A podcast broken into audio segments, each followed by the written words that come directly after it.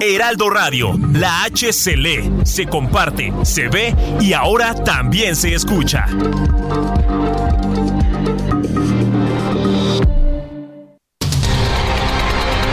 El Heraldo Radio presenta Cámara de Origen. Un espacio para enterarnos del trabajo de las legisladoras y legisladores en los Congresos de México. En Cámara de Origen tiene la palabra Carlos Zúñiga Pérez.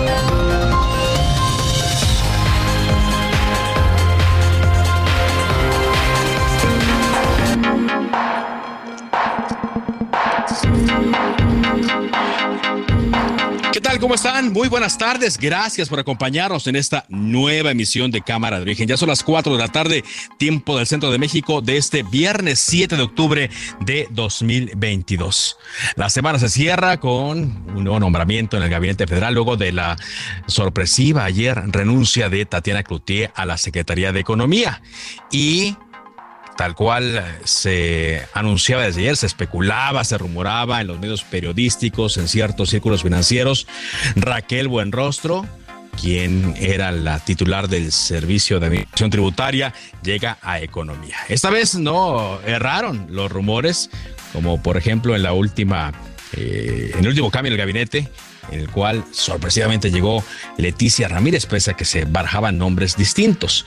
No ha caído tan mal el nombramiento de Raquel Buenrostro, pero tiene frente a sí retos importantes en materia de comercio, en materia de economía doméstica, en materia de industria y por supuesto, pues tratar de llevar las cosas que Tatiana Cloutier había hecho bien.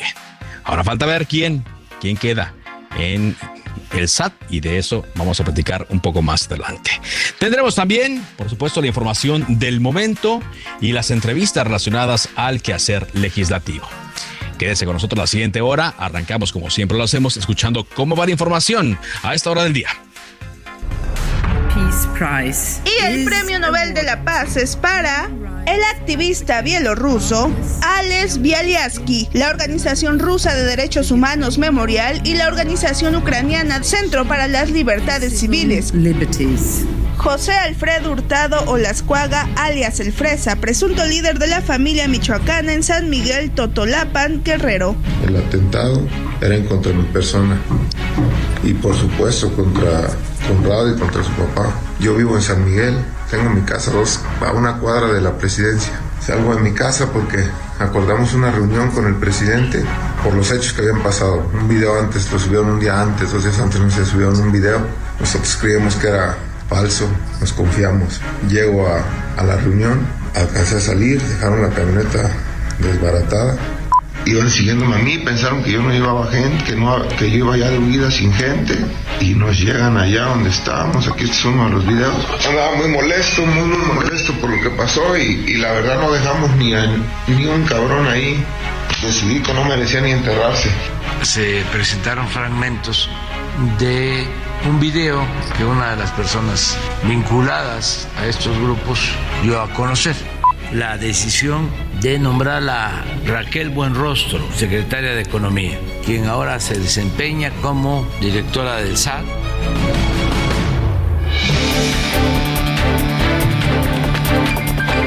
Y aquí más de la información del día en este viernes 7 de octubre. El alcalde de San Miguel Totolapan, Conrado Mendoza Almeda y su padre, Juan Mendoza Costa, fueron sepultados el día de hoy en el Panteón Municipal.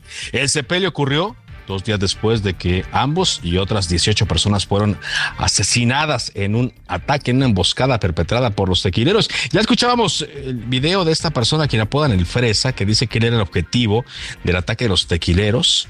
Pero eh, lo, lo interesante aquí son dos cosas. Uno, que la fiscalía le da validez a este video.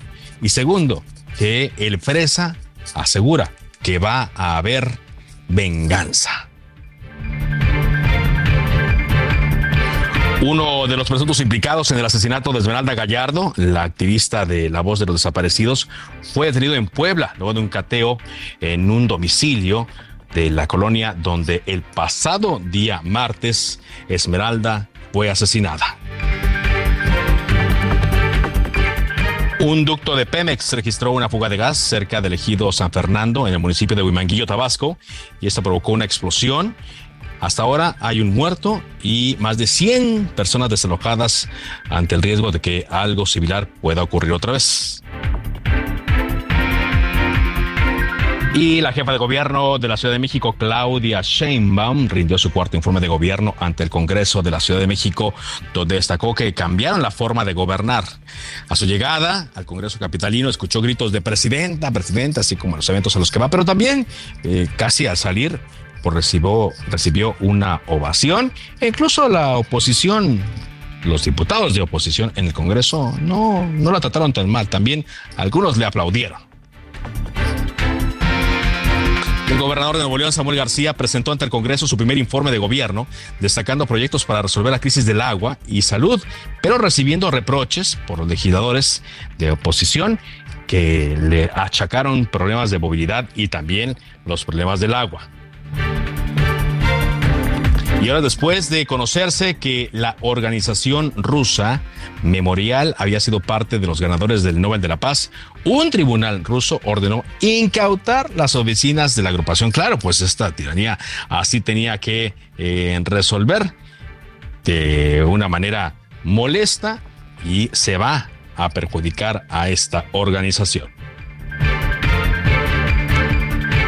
Son las 4 de la tarde con 6 minutos. En el aniversario Soriana, crema ácida al pura o lala de 426 gramos de 38.90 a solo 20 pesos con 40 puntos. Y botanas taquis original o fuego de 200 gramos de 40 pesos lleva 3 por solo 70 pesos. Soriana, la de todos los mexicanos. A octubre 13, no aplica con otras promociones. Aplica restricciones.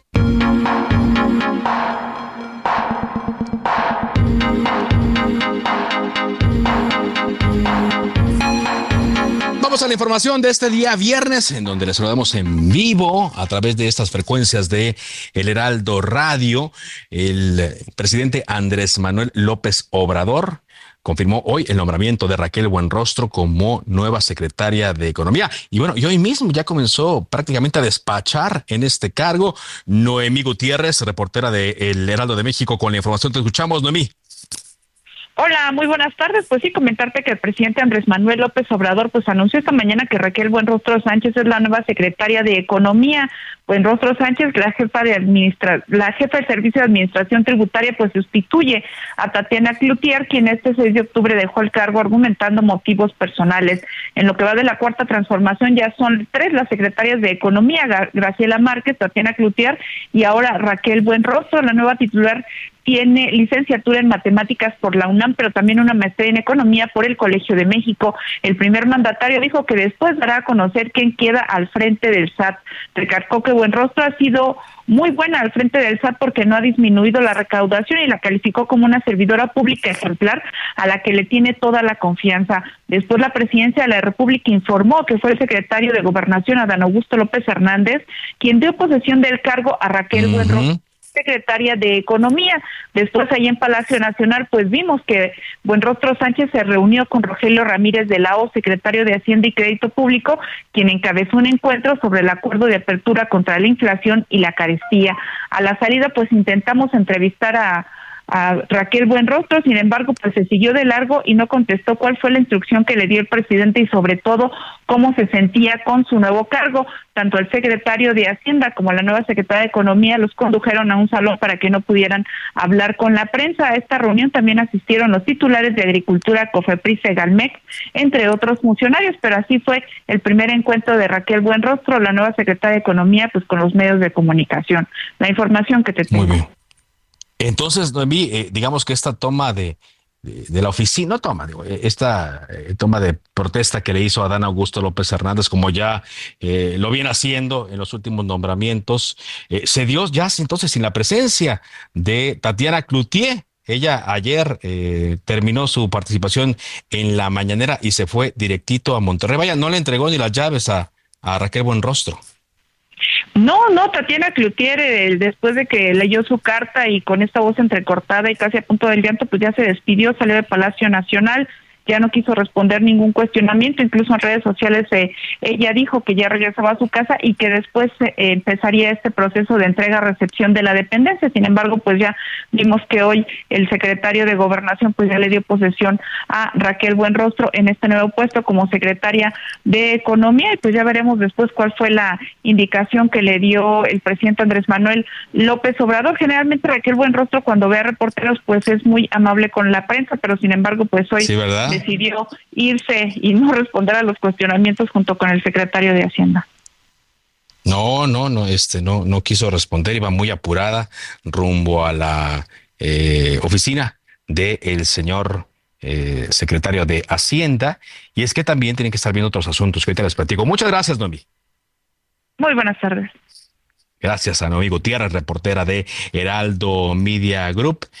Pero bueno, digo, parte de que eh, se haya reunido hoy la propia nueva secretaria de Economía, Raquel Buenrostro, iba a decir titular del SAT por la costumbre, la nueva secretaria de Economía, Raquel Buenrostro, con Rogelio Ramírez de la OES, ver quién la va a sustituir al frente del eh, Servicio de Administración Tributaria, toda vez que, eh, como lo publicó en mi cuenta de Twitter, para sustituir a Raquel Buenrostro, ahí en el SAT, suena mucho el nombre de Juan Pablo de Botton, actual subsecretario de egresos de la Secretaría de Hacienda. Pablo de Botton, quien eh, pues ha tenido eh, un buen trabajo dentro de esta institución. Por ahí se andan manejando eh, otros nombres que también vendrían de la Secretaría de Hacienda, pero pues, sería, digamos, un paso natural el que alguien que trabaja en la oficina de Hacienda pase a la Secretaría perdón, al sistema de administración tributaria. Así es que pues vamos a estar eh, atentos. Por ahí también se habla del procurador fiscal. Mm. Vamos a ver. Eso se va a dilucidar en algunos minutos, quizá, algunas horas, pero no pasa. Y o quizá el presidente pues lo va a anunciar el lunes en la mañana, si es que se desea esperar. Vámonos a otra información. Son las 4 de la tarde eh, con 12 minutos. Vámonos eh, con información de lo que pues ha estado pasando también en otras esferas de la información el día de hoy. Carlos Navarrete desde Guerrero con la matanza allá en Totolapan. Te escuchamos. Buenas tardes, Carlos, buenas tardes al auditorio. Informarles que la mañana de este viernes fue sepultado el alcalde de San Miguel Totolapan, Conrado Mendoza Almeda, junto a su padre, el expresidente municipal Juan Mendoza Acosta, quienes perdieron la vida en el ataque armado ocurrido el miércoles pasado, en el que murieron 23 personas. Al entierro no asistió ningún representante de los tres poderes, tampoco dirigentes partidistas o actores políticos, pese a que el alcalde y su padre eran militantes activos del PRD en Guerrero. Los cuerpos de ambos periodistas llegaron ayer en el transcurso de la noche a San Miguel Tutulapan en medio de un fuerte dispositivo de seguridad, pues tras la masacre fueron llevados al Servicio Médico Forense de Iguala, donde les realizaron las diligencias correspondientes. La sepultura se realizó hoy a las 9 de la mañana en el Panteón Municipal, donde también han sido enterrados los cuerpos de otras víctimas del ataque armado. Al lugar acudieron familiares y amigos del alcalde, así como pobladores de San Miguel Totolapan, y se confirmó que también fue enterrado un cuñado del edil, quien perdió la vida junto a él en el mismo atentado. Hasta que me reporte. Buenas tardes. Bueno, muchas gracias. Sí, por ahora sigue sin autoridad en el municipio de San Miguel Totolapan porque no se ha designado a un sustituto. Según nos decían, que el sustituto está herido también, pero por ejemplo, la gente del partido PRD no ha podido platicar con él. Así lo ha sido autoridad a dos días de esta masacre en San Miguel Totolapan. Vámonos contigo ahora, Carlos Navarro, porque la jefa de gobierno de la Ciudad de México, Claudia Sheinbaum, acudió al Congreso Capitalino para rendir su cuarto informe de gobierno. ¿Cómo le fue a la jefa de gobierno? Carlos, te escuchamos.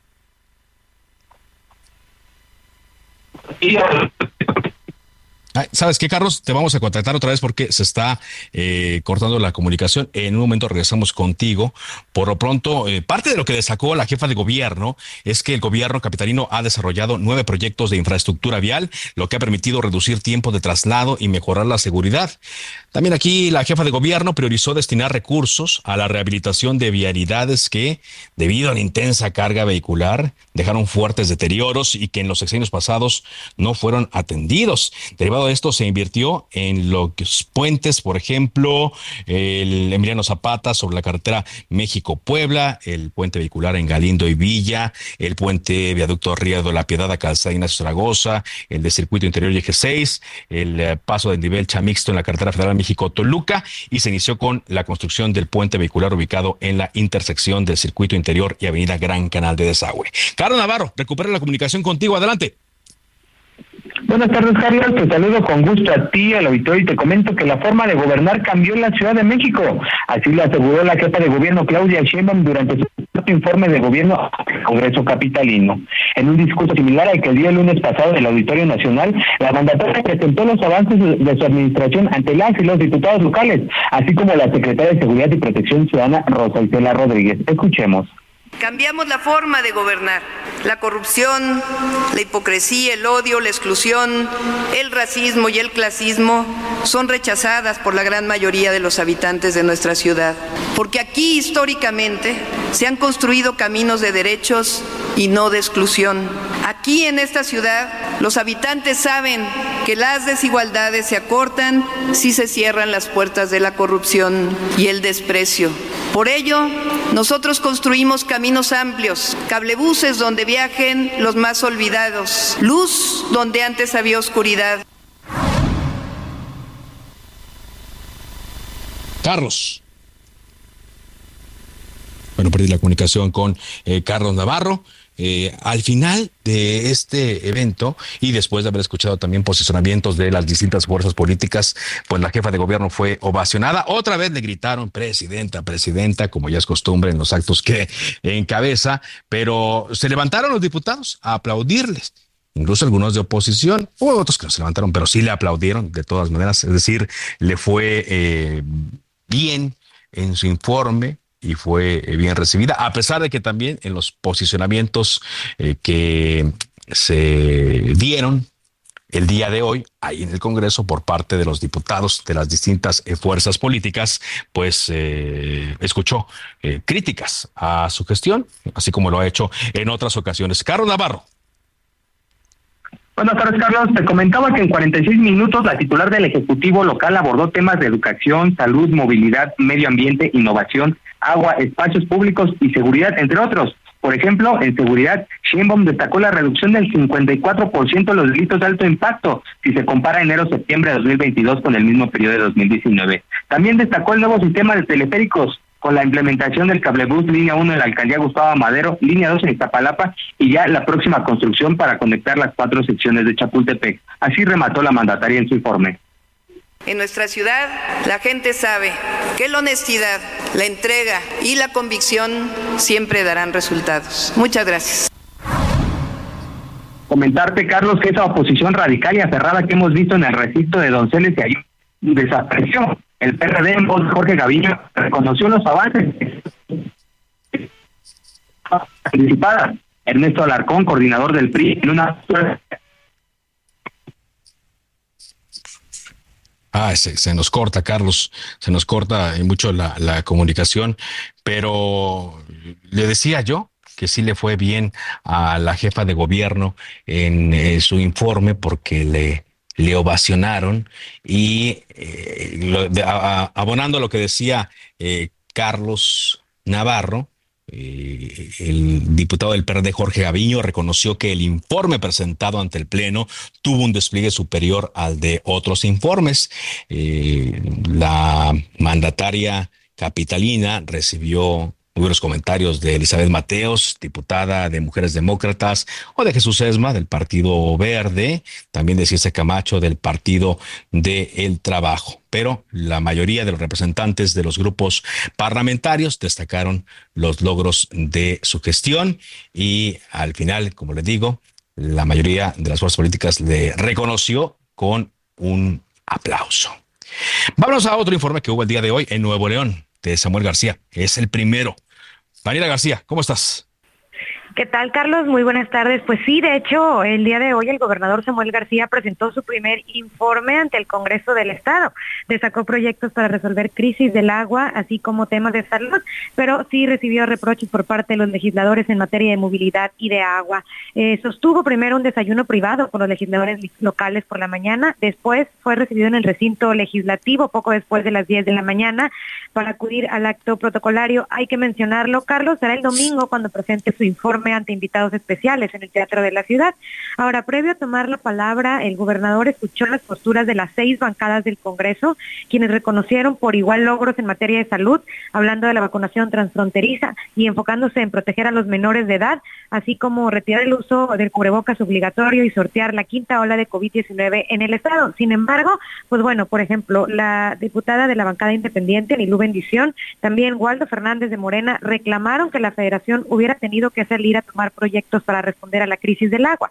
Por su parte, el diputado del Partido Verde, eh, Raúl Lozano, pidió al mandatario no dividir a las fuerzas políticas ni señalar a los que piensen y opinen de, forma diferente a él y aseguró que el Poder Legislativo busca tener un diálogo respetuoso y de trabajo en colaboración.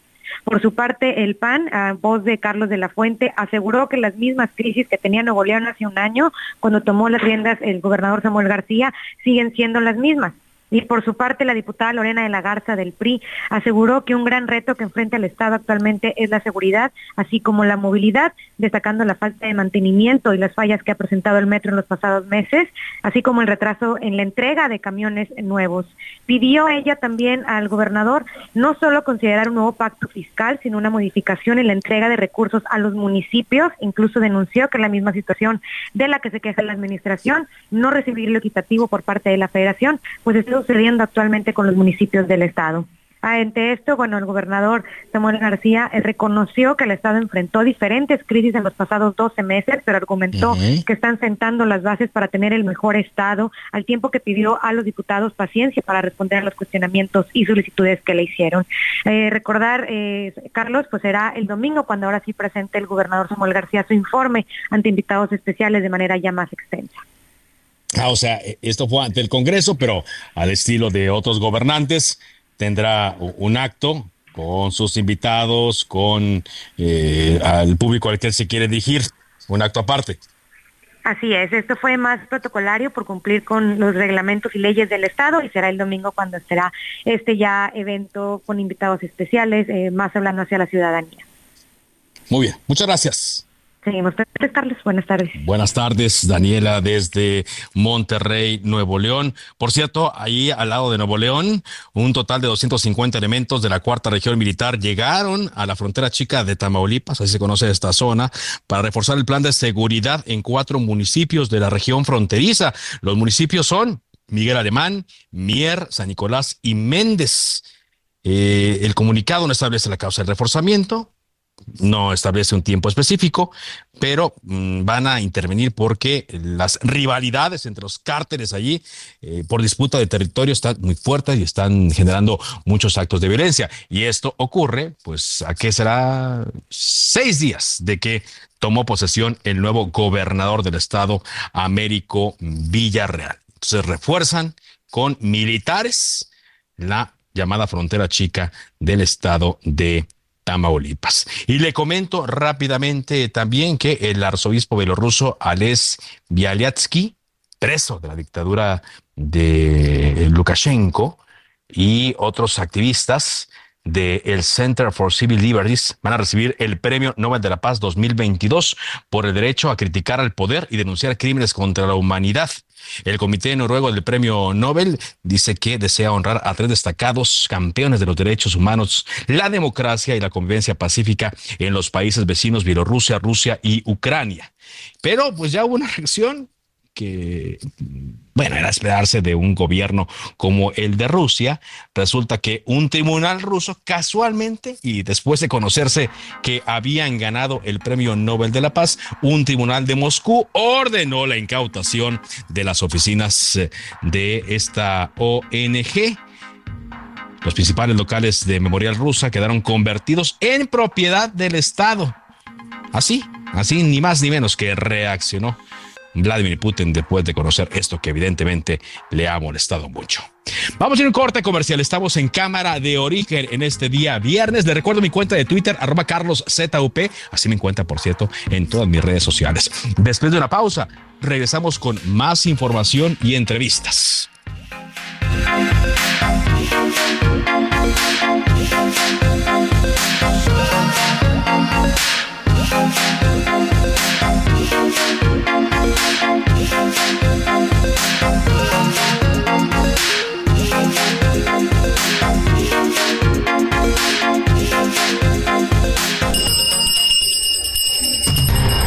Se decreta un receso. Vamos a un corte, pero volvemos a Cámara de Origen con Carlos Zúñiga Pérez. Heraldo Radio, con la H que sí suena y ahora también se escucha.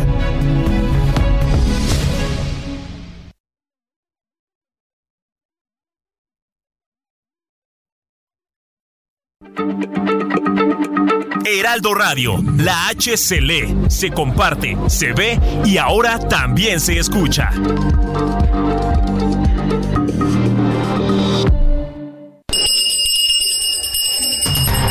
Se reanuda la sesión. Volvemos a Cámara de Origen con Carlos Zúñiga Pérez.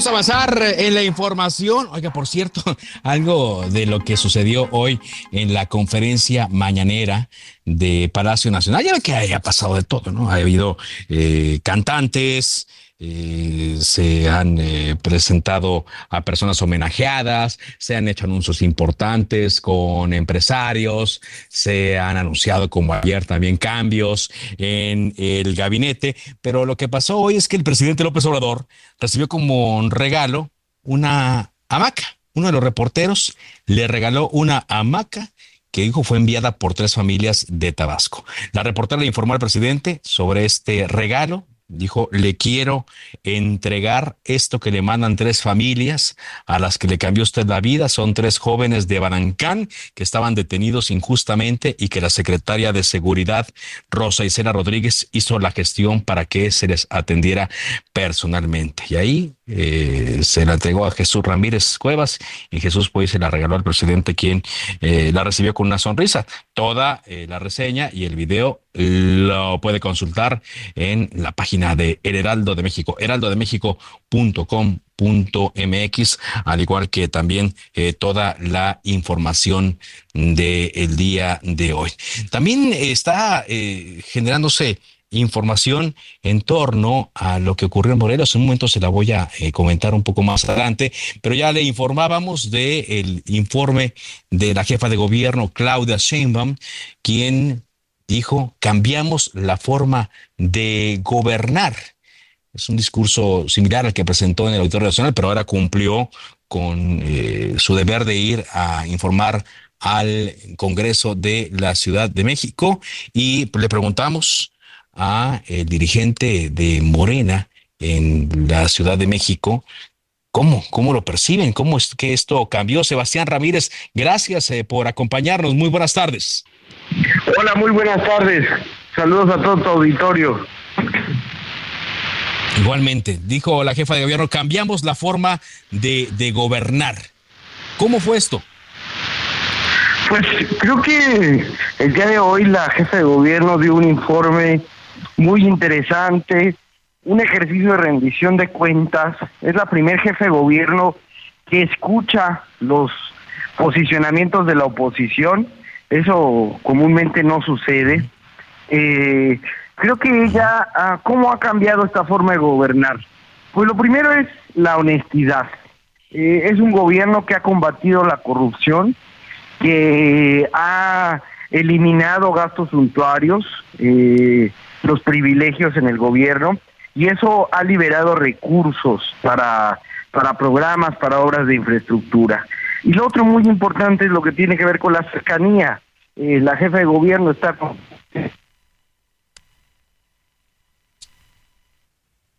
Ah, caray.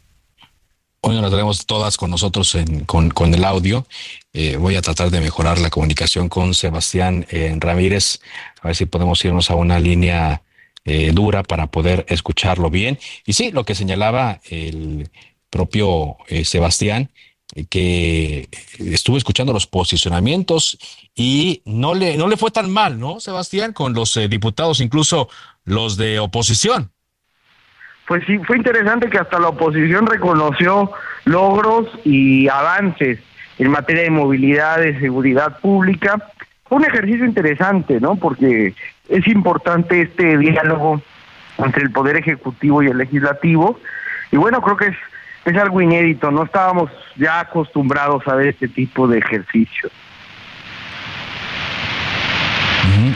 No, no acostumbrados. Ahora, eh, evidentemente la jefa de gobierno pues tiene una exposición diferente por eh, las menciones que ha tenido recientemente como una corcholata, como una posible eh, sucesora. Y es ahí donde pues se centran muchas de las críticas. Pero como parte de la función de gobierno de Claudia Sheinbaum, ¿cómo, cómo, y evaluando lo que pasó el día de hoy, ¿cómo perciben que la ciudadanía está, está viendo este trabajo?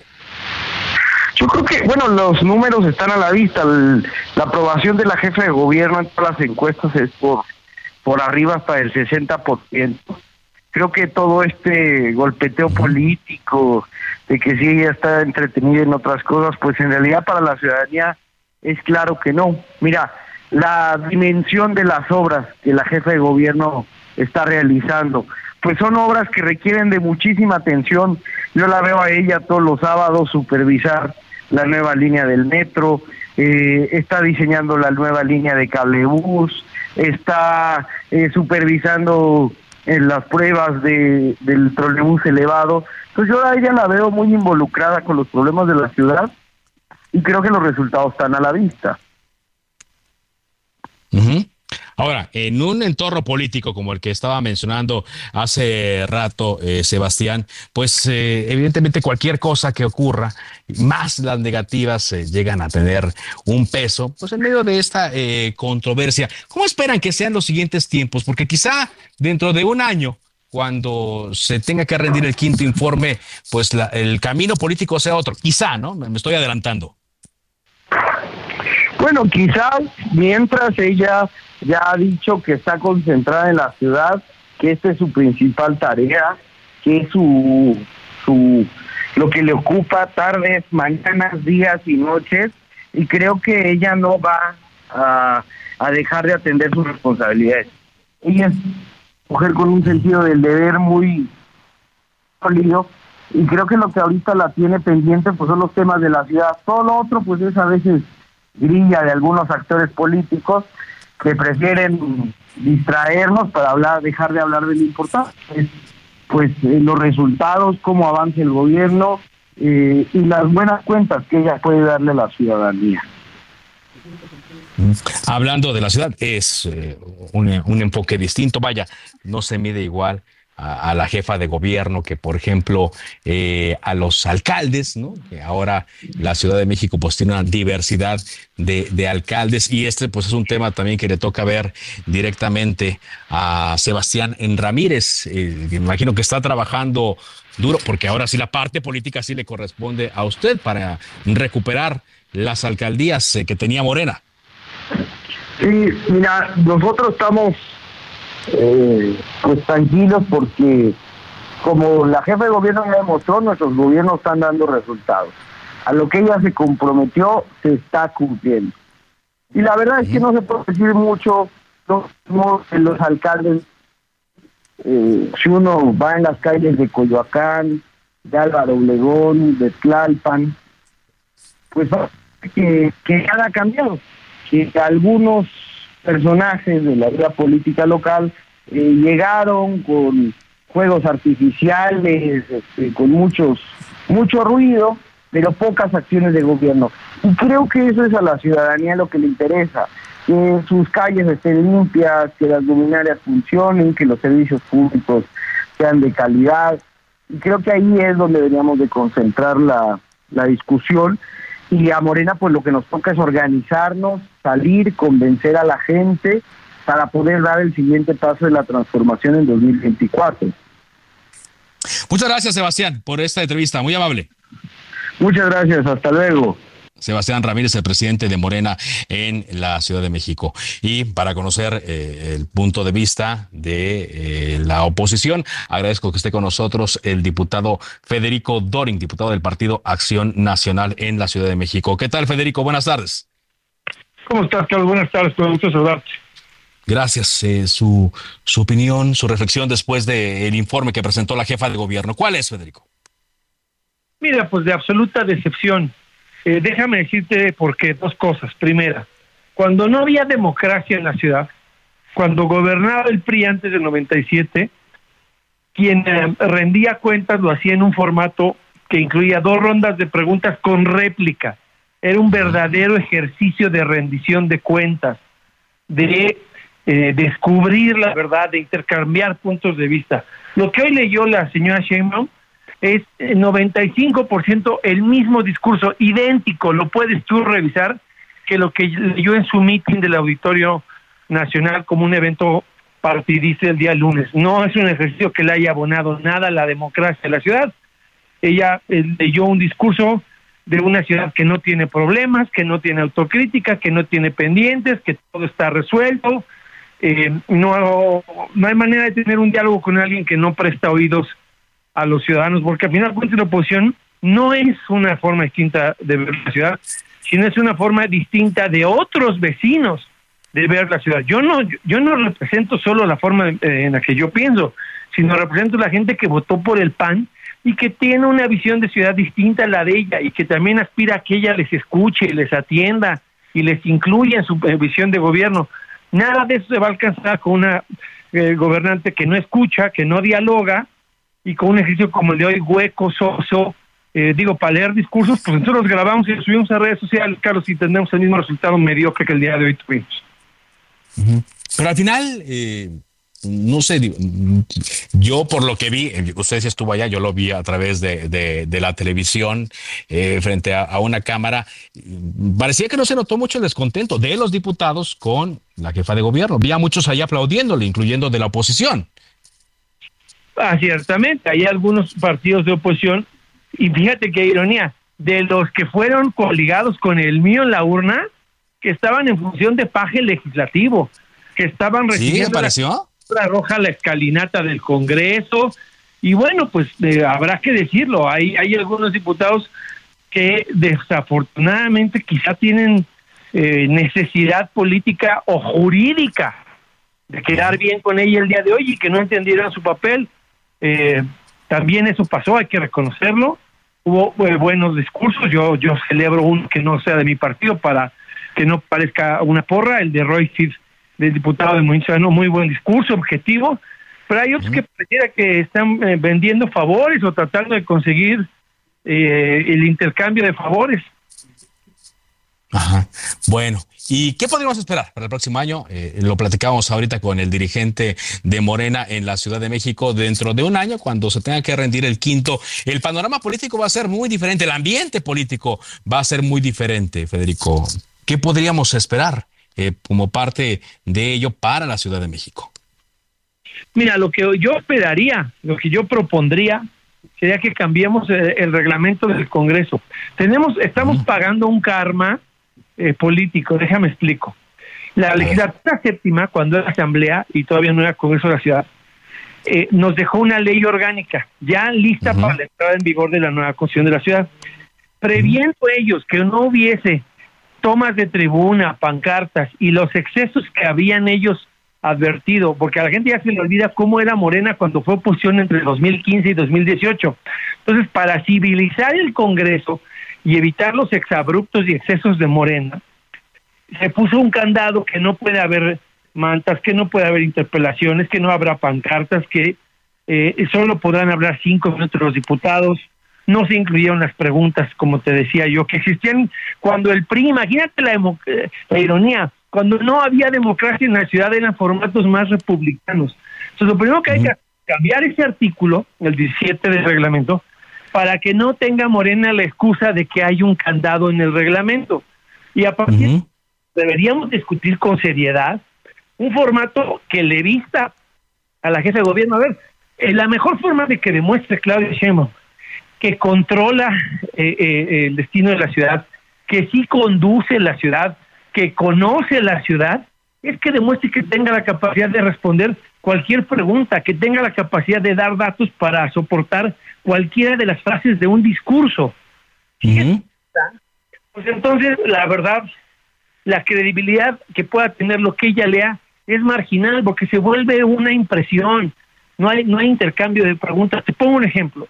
Hoy, el tema de la seguridad. Bueno, pues sí, algunas cifras se han bajado, pero el problema es que cuando tú metes en la ecuación los años de la pandemia para decir que bajaste delitos como robo a cuentaviente, robo a casa habitación, robo en transporte, perdóname, esas son tiznaderas, porque tú estás agarrando los meses que los capitalistas estuvieron cerrados o que los bancos estuvieron cerrados para decir que se comportó a la baja un delito que no se pudo haber cometido. A ver, ¿cómo haces el robo a cuentaviente cuando los bancos estaban cerrados en la pandemia? Pero sí, sí reconocen ustedes que, hay, digamos que... Sí, en sus casas. pero sí reconocen que hay una baja, pero dice usted que no con la ecuación correcta. Hay un enorme, sí, hay un enorme avance con García Harfuch. A García Harfuch hoy le reconocieron sus resultados varios partidos de oposición. El PRD, MC, eh, Verde y PAN. Yo no tengo empacho en decir que es un muy buen secretario. Yo estaría aterrado de vivir aquí si siguiera el prófugo de la justicia de Jesús Horta al frente de la policía.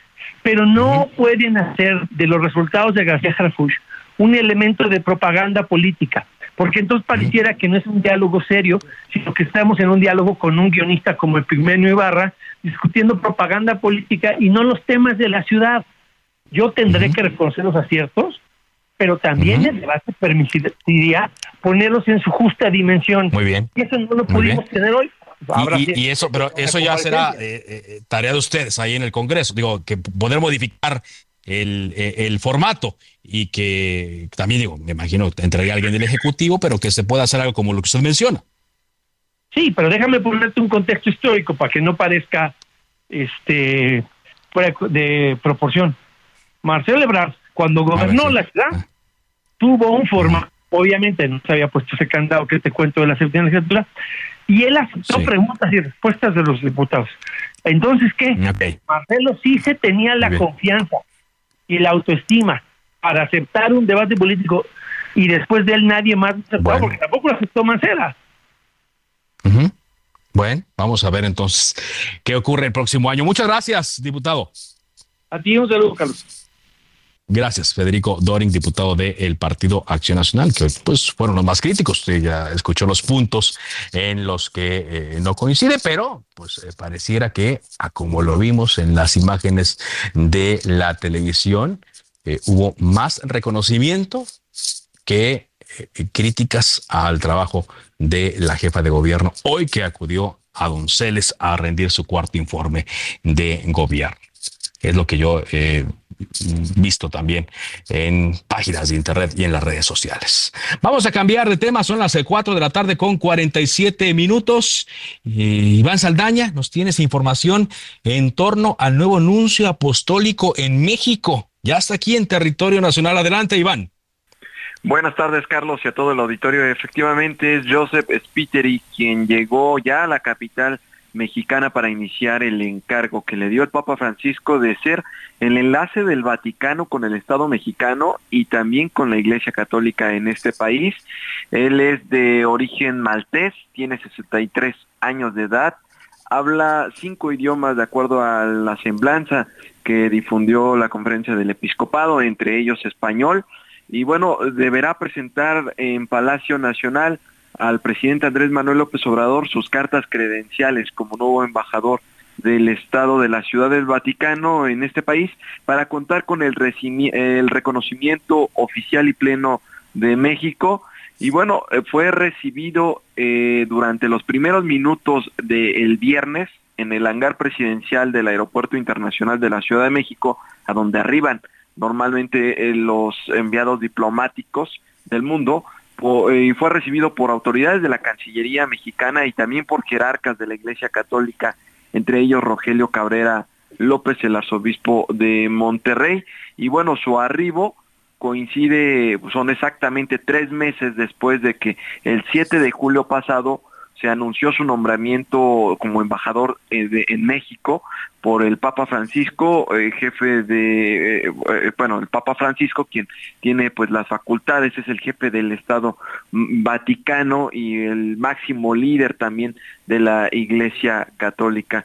Y pues, nada más por último, Carlos, esta anunciatura, la anunciatura en México estaba céfala desde noviembre del año pasado cuando Franco eh, Coppola dejó el cargo para irse de representante del Vaticano en Bélgica. Y pues aquí parte de la semblanza ya había estado Joseph Spiteri en México sirviendo al cuerpo diplomático del Vaticano por los años de 1997 eh, eh, estaba formada parte de este equipo con Justo Muller eh, él, era pues parte de este equipo, entonces pues no le será ya, ya conoce menos exactamente, Carlos. No es, no es, no es el ex extraño el, territorio, el ambiente mexicano, aunque ya estamos en otros tiempos en este año 2022, sobre todo en otros tiempos políticos, otros tiempos de las relaciones iglesia-estado. Muchas gracias.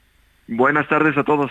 Buenas tardes, Iván Saldaña, reportero del Aldo Media Grupo. Oiga, rápidamente le comento que el eh, coordinador de Morena en el Senado de la República, Ricardo Monreal dice que aunque hay un problema serio de seguridad como el que estamos viendo en el estado de Guerrero, se va a recuperar la tranquilidad y la paz social.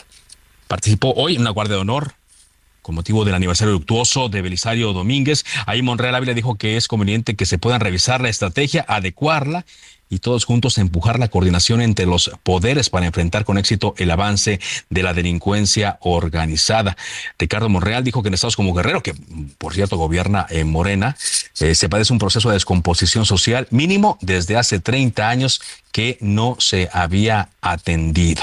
Y bueno, eh, también eh, hoy el presidente Andrés Manuel López Obrador terminó muy rápido su conferencia mañanera porque se iba, dijo, a hacer un recorrido por varias refinerías y el presidente aseguró que hasta el momento la refinería de Dos Bocas en Paraíso Tabasco lleva una inversión de 233 mil millones de pesos. Dice que la nueva eh, planta fue hecha por trabajadores mexicanos y llamó a no achicarse eh, porque como México no hay dos. Una inversión de 233 mil millones de pesos, dice el presidente, lleva esta refinería. Escuchemos a Andrés Manuel López Obrador. Está Octavio, el almirante Ojeda, Rocío, Carlos, gobernador de Tabasco, para tener una idea. Aquí llega el petróleo, el crudo, la materia prima, un millón de barriles en esta terminal de Dos Bocas. Y se construyó aquí mismo esta refinería para procesar 340 mil barriles. todos esos tanques de almacenamiento ya no es para guardar el crudo, sino las gasolinas, el diésel y otros petrolíferos. Esto es lo que se ha logrado. ¿Cuánto de inversión hasta ahora? 233 mil millones de pesos. Bueno, pues ahí va avanzando, pero no lejos de ahí hoy ocurrió un accidente en, eh, que tiene que ver con hidrocarburos. Vámonos contigo, Armando de la Rosa, para que nos cuentes lo que pasó en Huimanguillo, ahí en Tabasco. Te escuchamos.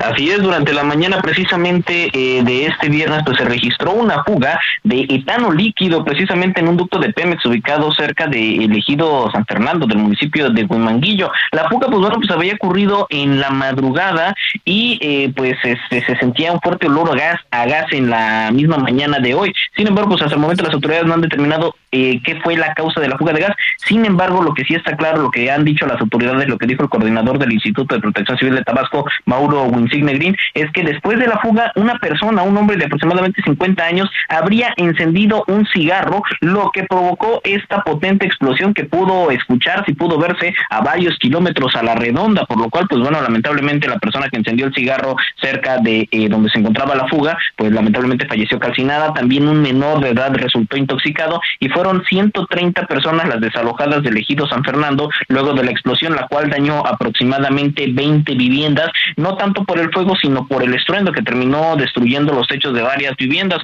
por lo cual las autoridades de los tres niveles de gobierno se trasladaron al lugar de la explosión para atender a la población. Sin embargo, pues hasta el momento el fuego sigue emanando de este ducto de etano líquido, ya que pues si bien Pemex informó que ya cerraron las válvulas de este ducto, pues todos los remanentes que había en la tubería, pues bueno, se siguen quemando y se estima que va a durar ardiendo al menos tres días ahí en el ejido San Fernando. Esta explosión también afectó la carretera que va del municipio de Cárdenas al puerto de Coatzacoalcos, Veracruz, debido a que pasa cerca de la zona y por el fuego, el olor a gas, pues tuvo que ser cerrada parcialmente la vía. Este es el reporte.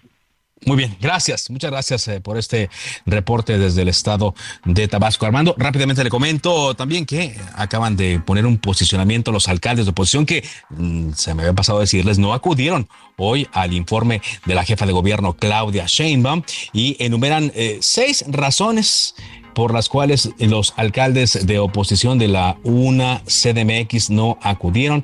Entre otras cosas, dice porque no es posible dialogar con un gobierno que, movido por el resentimiento desde Palacio Nacional y desde el ayuntamiento ante los resultados electorales de 2021, ha propiciado un clima de persecución política. Entre otras cosas, por lo que le hicieron el vacío hoy los alcaldes de oposición a la jefa de gobierno. De esta manera llegamos a la parte final de Cámara de Origen. Gracias eh, por habernos acompañado. Sigan la señal de Heraldo Radio, enseguida referente informativo. Mi nombre es Carlos Úñiga Pérez. Le deseo que tenga un muy buen fin de semana. Por ahora es cuanto. Buenas tardes.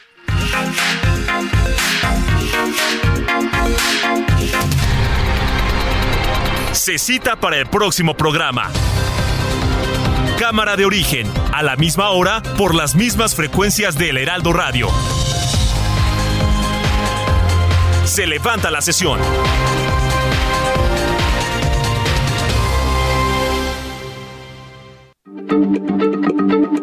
Heraldo Radio, la H se lee, se comparte, se ve y ahora también se escucha.